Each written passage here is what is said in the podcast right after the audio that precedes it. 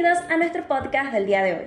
Comenzamos nuestro episodio con una novedad de la Secretaría de Economía Social del Ministerio de Desarrollo Social, la cual ha implementado una nueva forma de agilizar el proceso de inscripción al monotributo social. Ahora, gracias a la resolución 410-2023, podemos realizar este trámite de manera virtual a través de la plataforma Trámites a Distancia. Es importante destacar que esta medida no afecta a los trámites ya ingresados previamente. Aquellos en curso seguirán su curso hasta su conclusión.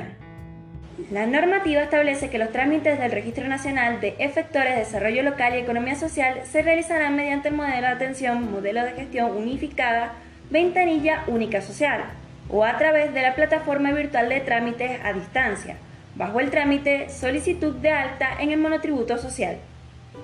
Este registro, que opera bajo el principio de economía social y popular, tiene como objetivo recibir, gestionar y responder las solicitudes de inscripción de personas o entidades en situación de vulnerabilidad social.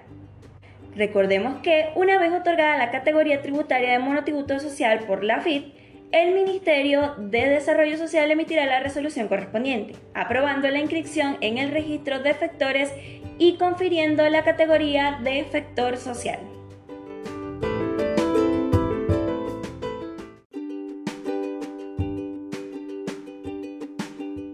Siguiendo con otra noticia, el ANSES implementa un nuevo mecanismo para solicitar la ampliación de los créditos ANSES.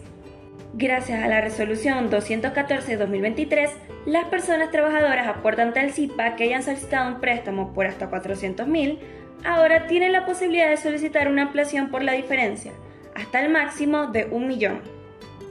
Lo interesante es que este proceso se puede realizar de manera totalmente electrónica a través de la plataforma en línea de ANSES evitando así la necesidad de acudir presencialmente a sus oficinas. Además, la resolución también adapta la operación de otorgamiento de créditos para estas personas trabajadoras, estableciendo un monto presentable hasta un máximo de un millón, con una tasa nominal anual del 50% para todos los plazos de amortización.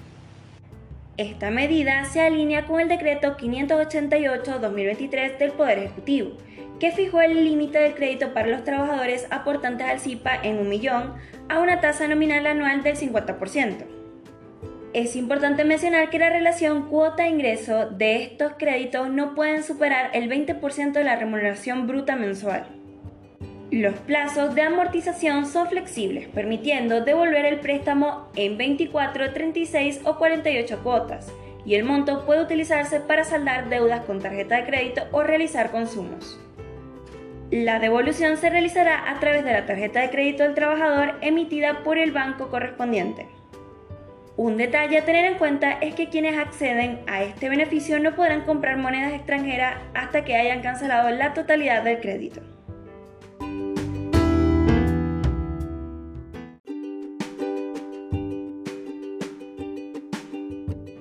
Terminamos con una noticia para el ámbito empresarial.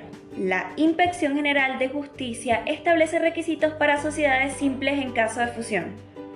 A través de la Resolución General 14-2023, la IGJ establece que las sociedades clasificadas como sociedades simples, según la Ley 19.550, que estén considerando participar en un proceso de fusión, deben realizar previamente el trámite de subsanación según el artículo 25 de la Ley General de Sociedades. En términos prácticos, esto implica que antes de iniciar el proceso de fusión contemplado en los artículos 82 y siguientes de la ley 19.550, estas sociedades deben iniciar el trámite de subsanación de acuerdo con el artículo 25 de la LGS. Este proceso de subsanación es necesario para aquellas sociedades atípicas que no se ajustan a los tipos societarios de la ley ya sea por no estar registradas en el registro público o por la omisión de datos esenciales en sus actos constitutivos. Este requisito busca garantizar que las sociedades simples cumplan con los estándares legales y estén debidamente regularizadas antes de participar en procesos de fusión. Esto concluye nuestro episodio de novedades por hoy. Hasta la próxima y que tengan un excelente inicio de semana.